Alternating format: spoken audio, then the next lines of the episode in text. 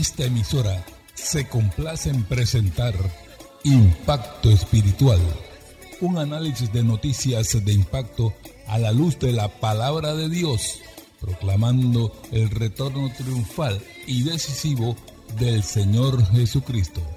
Y ya con ustedes, su hermano el evangelista y comentarista profético, Rogelio Cooper. ¿Qué tal amigos?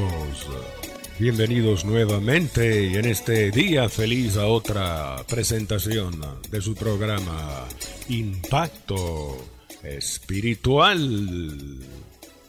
Y Costa Rica se convirtió en el primer país del mundo en emitir un mandato nacional haciendo obligatoria la aplicación de la vacuna contra el COVID-19 a toda su población infantil. En efecto, la farmacéutica Pfizer llegó a un acuerdo con el gobierno para suministrarle las dosis adecuadas a fin de que todos los niños menores de 12 años de edad sean vacunados a partir de marzo del año 2022. Amables oyentes, preguntamos si esta decisión y orden del gobierno costarricense se podría interpretar como una imposición arbitraria sobre la ciudadanía o por otro lado fue una imposición respaldada por la divina misericordia. Mire, el reverendo Walter Kim es de la opinión que la vacuna contra el COVID-19 es un regalo de Dios. El reverendo Kim es presidente de la National Association of Evangelicals, presidente de la Asociación Nacional de Evangélicos en los Estados Unidos y pastor de la iglesia presbiteriana en Fort Trinity, en Charlottesville, estado de Virginia. El, reverendo Walter Kim es de la opinión que la perspectiva cristiana del amor al prójimo hace que la aplicación de la vacuna sea algo muy, pero muy importante. Por su parte, el reverendo Luis Armando González, quien es líder y pastor de la Iglesia Evangélica Cristiana Luz para las Naciones en Tamaulipa, México, sostiene que debemos apoyar la investigación científica el combate contra la pandemia y los ensayos médicos que ayudaron a desarrollar la vacuna contra el COVID-19, virus que ha matado a nivel nacional en México a 82 pastores, siete de ellos en el estado de Tamaulipas. Hermanos amados, contrastando las opiniones positivas sobre la vacuna, de estos pastores mencionados antes. Aquí en Panamá, unos pocos, gracias a Dios, pero algunos, unos cuantos pastores, no solo están en contra de la vacuna contra el COVID, sino que además le han dicho a sus congregaciones que si se aplican la vacuna estarán recibiendo la marca de la bestia. ¿Qué les parece? Hermanos, esto es un error garrafal, garrafal, mis amados, y resulta ser así por falta de un conocimiento adecuado de las profecías bíblicas y su aspecto dispensacional. Mire, la dispensación de la promesa se dio en la época de Abraham. Un pacto ahí de Dios con Abraham se extendió por casi 700 años hasta que luego vino la dispensación de la ley con Moisés, que se extendió en Israel a todo lo largo del resto del tiempo del Antiguo Testamento por 1500 años hasta que vino nuestro bendito Salvador Jesucristo, quien con su sacrificio en la cruz trajo la nueva dispensación de la gracia que estamos viviendo. Aleluya. Gracia bendita y maravillosa que nos salvó. Bendito sea el Señor. Gloria a Jesús. Dispensación que se dio inicio de manera oficial en Pentecostés cuando el Cristo resucitado envió el Espíritu Santo, nace la edad de la iglesia y estamos en la última parte de la edad de la iglesia, en sus últimos momentos, hermano, el rapto puede ocurrir en cualquier momento. Y para este tiempo de la gracia final se aplica a segunda de Tesalonicenses capítulo 2 versículo 7 donde el apóstol Pablo dijo, escuche, porque ya está en acción el misterio de la iniquidad, solo que hay quien al presente lo detiene. Subraye, solo que hay quien al presente. ¿Quién es una persona? ¿Quién es esa persona que detiene el misterio de la iniquidad? Bueno, aleluya. Oiga, clarito aquí. La tercera persona de la Santísima Trinidad, el Espíritu Santo. Dice, está en operación. ¿Quién al presente lo detiene, el misterio de la iniquidad, hasta que él a su vez sea quitado de en medio. Preguntamos, ¿en medio de qué está el Espíritu Santo hoy día? Ah, en medio de la iglesia, en el corazón de cada creyente que es templo del Espíritu Santo. Ahí está, frenando el misterio de la iniquidad, el Espíritu Santo en ti y en mi hermano. Bendito sea el Señor. Dice, hasta que Él a su vez se ha quitado de en medio. Entonces cuando se ha quitado de en medio, cuando suena la trompeta, Cristo venga, los muertos en Cristo resuciten primero y luego nosotros hermanos que estemos vivos seamos transformados, el Espíritu Santo durante el rapto es quitado de en medio como obstáculo al desarrollo ulterior del misterio de la iniquidad y solo entonces después del rapto, verso 8, según la licencia aquí capítulo 2 dice, solo entonces después del rapto, entonces se manifestará aquel inicuo. ¿Cuál es ese inicuo? Pablo lo mencionó en el contexto, verso 3, el hombre de pecado, el hijo de perdición, es decir, el anticristo. Entonces se manifestará aquel inicuo a quien el Señor matará con el espíritu de su boca y destruirá con el resplandor de su venida. Bendito sea Jesucristo. Aleluya. Hay poder en Jesús. Pero antes de que el Cristo de la gloria descienda al final de los siete años de tribulación para acabar con el nefasto anticristo, Él implantará un gobierno de terror. los tres años y medio finales de la tribulación, donde habrá hambre, escaseará la comida y reorganizará la economía mundial con un sistema que hará obligatorio para poder comprar o vender que cada persona reciba en la mano derecha o en la frente su marca, su nombre o el número de su nombre 666. Solo en ese tiempo entonces, en la dispensación del juicio, después de la dispensación de la gracia, la marca de la bestia tendrá efecto. En el tiempo presente no hay base escritural para afirmar que la vacuna es la marca de la bestia. Es un error, no tiene sustentación profética de ningún lado.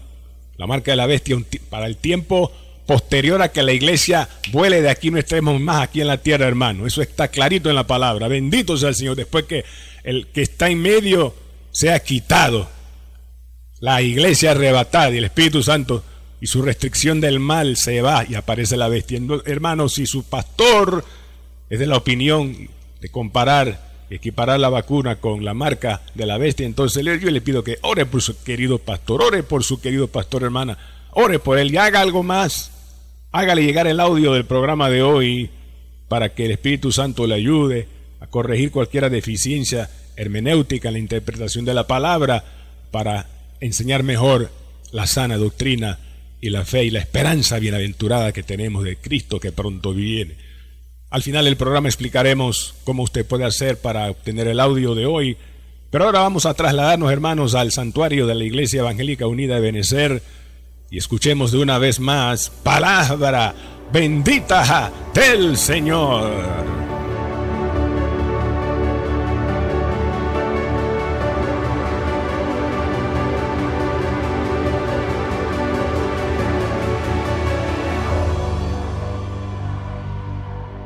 Sea, la iglesia se ha encontrado una encrucijada en donde ha tenido que someterse a los dictámenes de las autoridades gubernamentales y de salud con esto de la pandemia.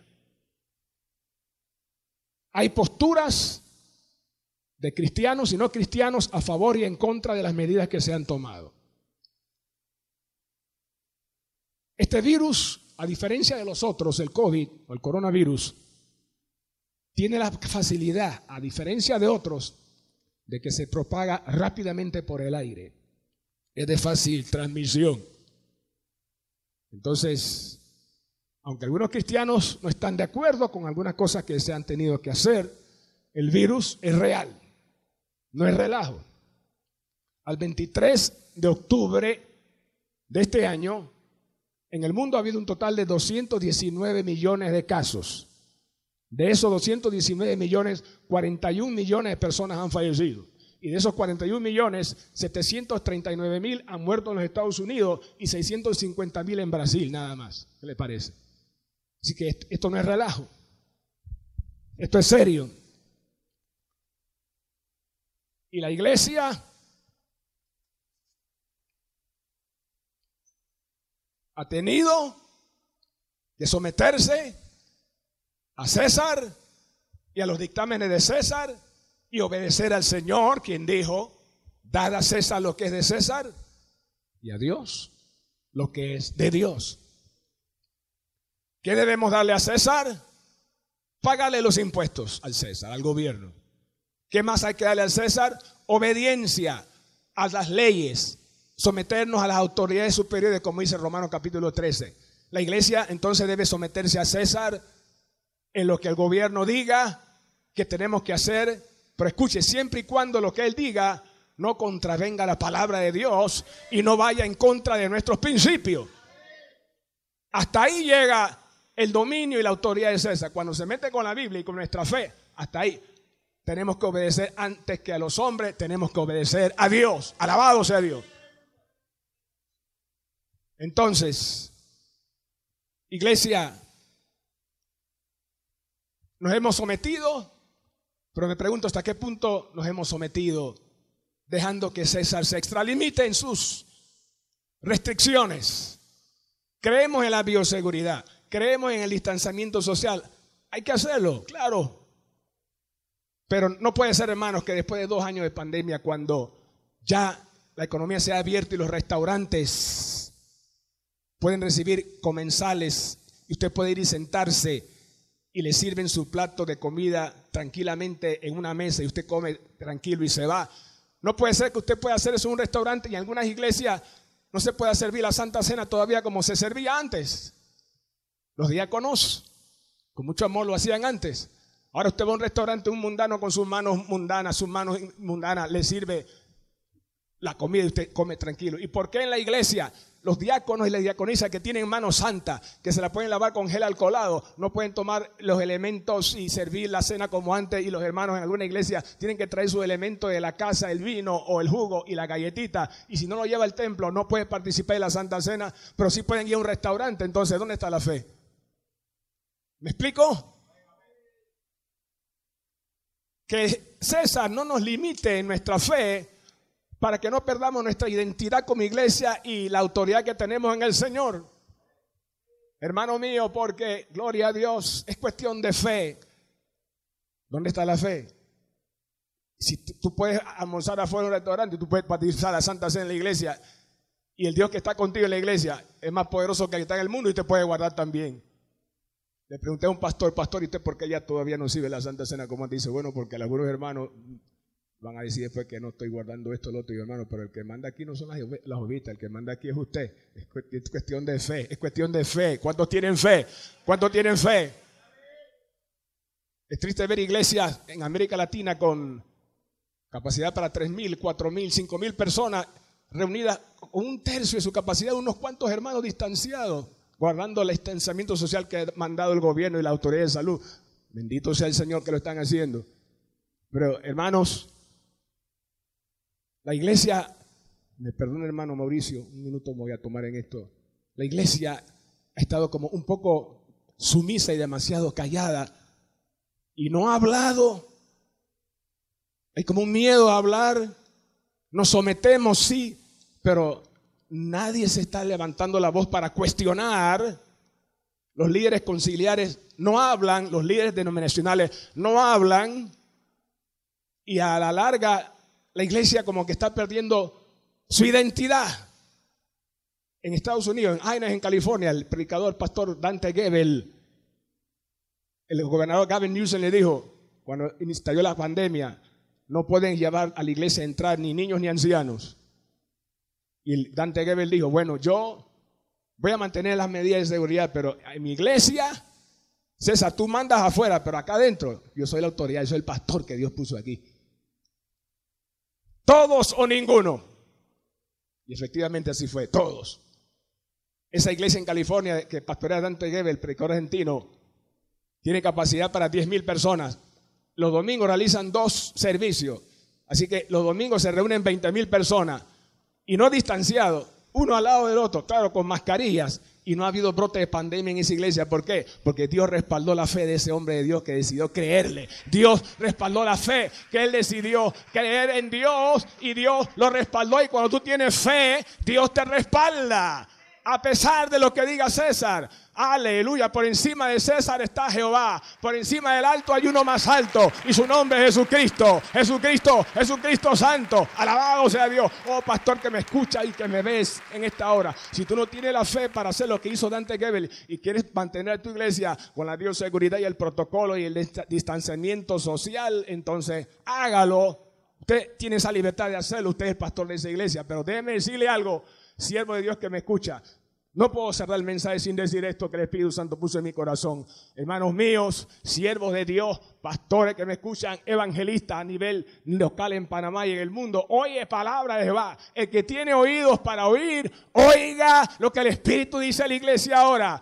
El COVID-19 no es más grande que Jesucristo. El COVID-19 no es más grande que la sangre de Cristo. El COVID-19 no es más grande que la llaga de Cristo. Todavía el nombre de Jesús, el nombre de Jesús, el nombre de Jesús es nombre sobre todo nombre. Todavía el nombre de Jesús es nombre sobre toda plaga, es nombre sobre toda pandemia, es nombre sobre todo virus y sobre toda bacteria. Todavía el nombre de Jesús tiene poder. Alabado sea Dios. Todavía la sangre de Cristo tiene poder. Todavía la sangre de Cristo no solo puede limpiar pecados, todavía la sangre de Cristo también puede guardarnos del lazo del cazador y de la peste destructora. Todavía la sangre de Cristo puede guardarnos para que aunque hay en el día haya saeta que vuele durante el día o pestilencia que en la oscuridad o mortandad de la noche destruya, no caerán a ti, llegarán, caerán a tu lado mil y diez mil a tu diestra, mas a ti no llegará. Alabado sea Jehová. Todavía la llaga de Cristo, por los méritos de su obra en la cruz, puede el Señor sanar las dolencias de su pueblo. Aún el COVID-19, Cristo puede sanar.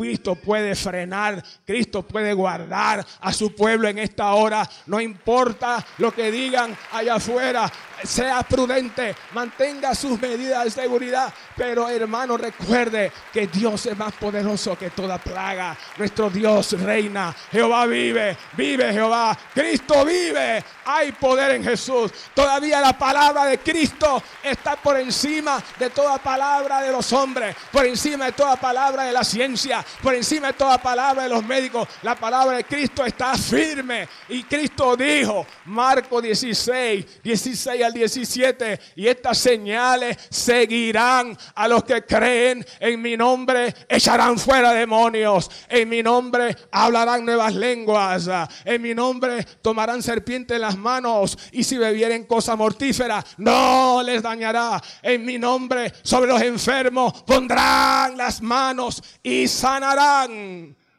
No tengas miedo en colocar tu mano sobre tu hermano.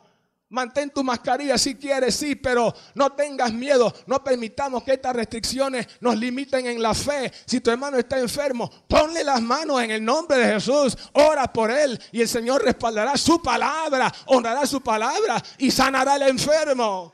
Pastor, pon tu mano sobre la grey, pon la mano sobre los que están enfermos. No pierda, no perdamos esa práctica, no permitamos que estas restricciones limiten nuestra fe y hagan que como iglesia perdamos nuestra identidad y la autoridad que tenemos en el nombre del Señor. Todavía el nombre de Jesús tiene poder. Y tú amigo que nos ves por la Instagram o por este medio de plataforma, hay poder en Jesús para ti, para cambiar tu vida para cambiar tu vida, para cambiar tu vida, para salvar tu alma, para salvarte a ti y a tu familia. Jesús te ama. Tú no escuchas esta transmisión ni la ves por casualidad. Hay un propósito.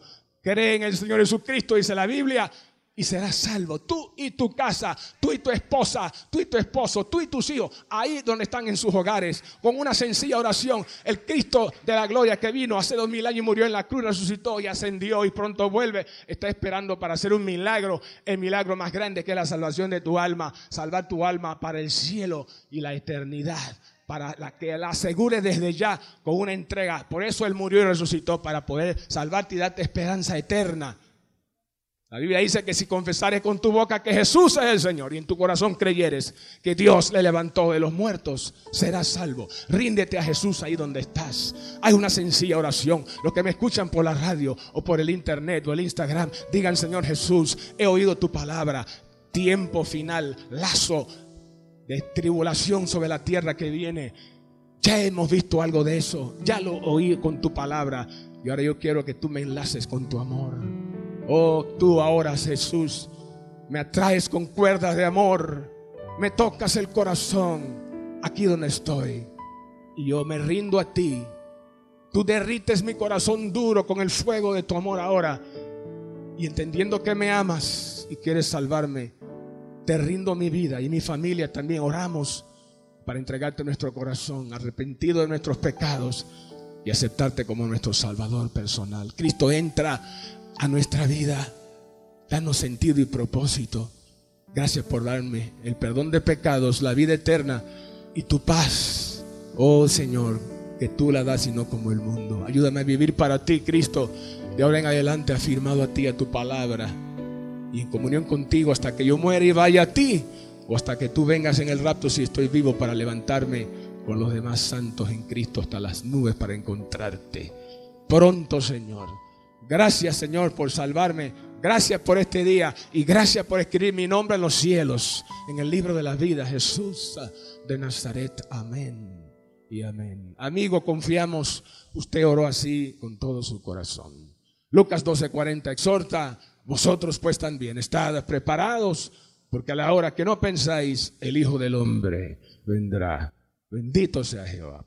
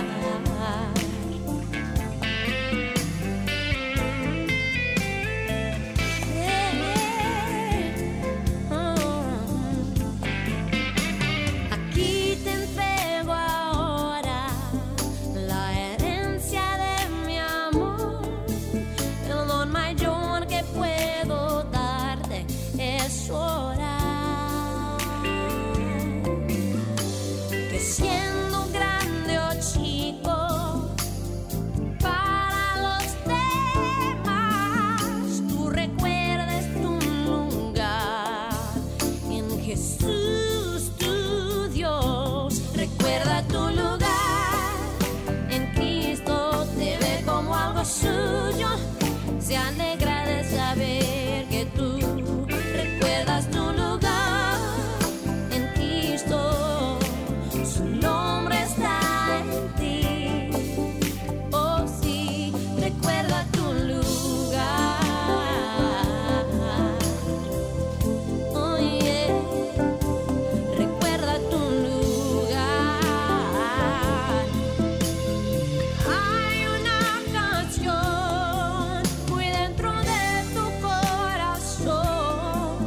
Bien amigos y hermanos míos, en el mensaje de hoy hicimos énfasis especial en recordar el lugar que debemos ocupar en Cristo. Recuerda tu lugar en Cristo, mi hermano.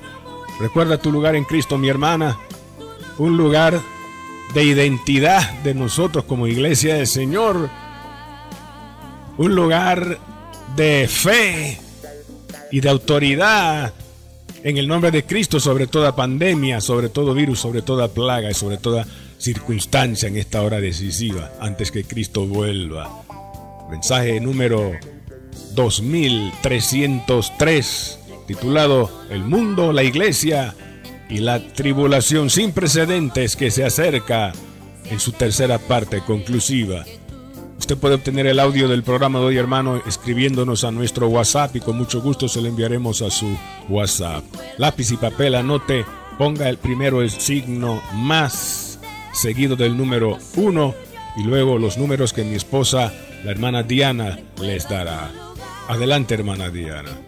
Más 1, 917 557 6928 Repetimos, más 1-917-557-6928.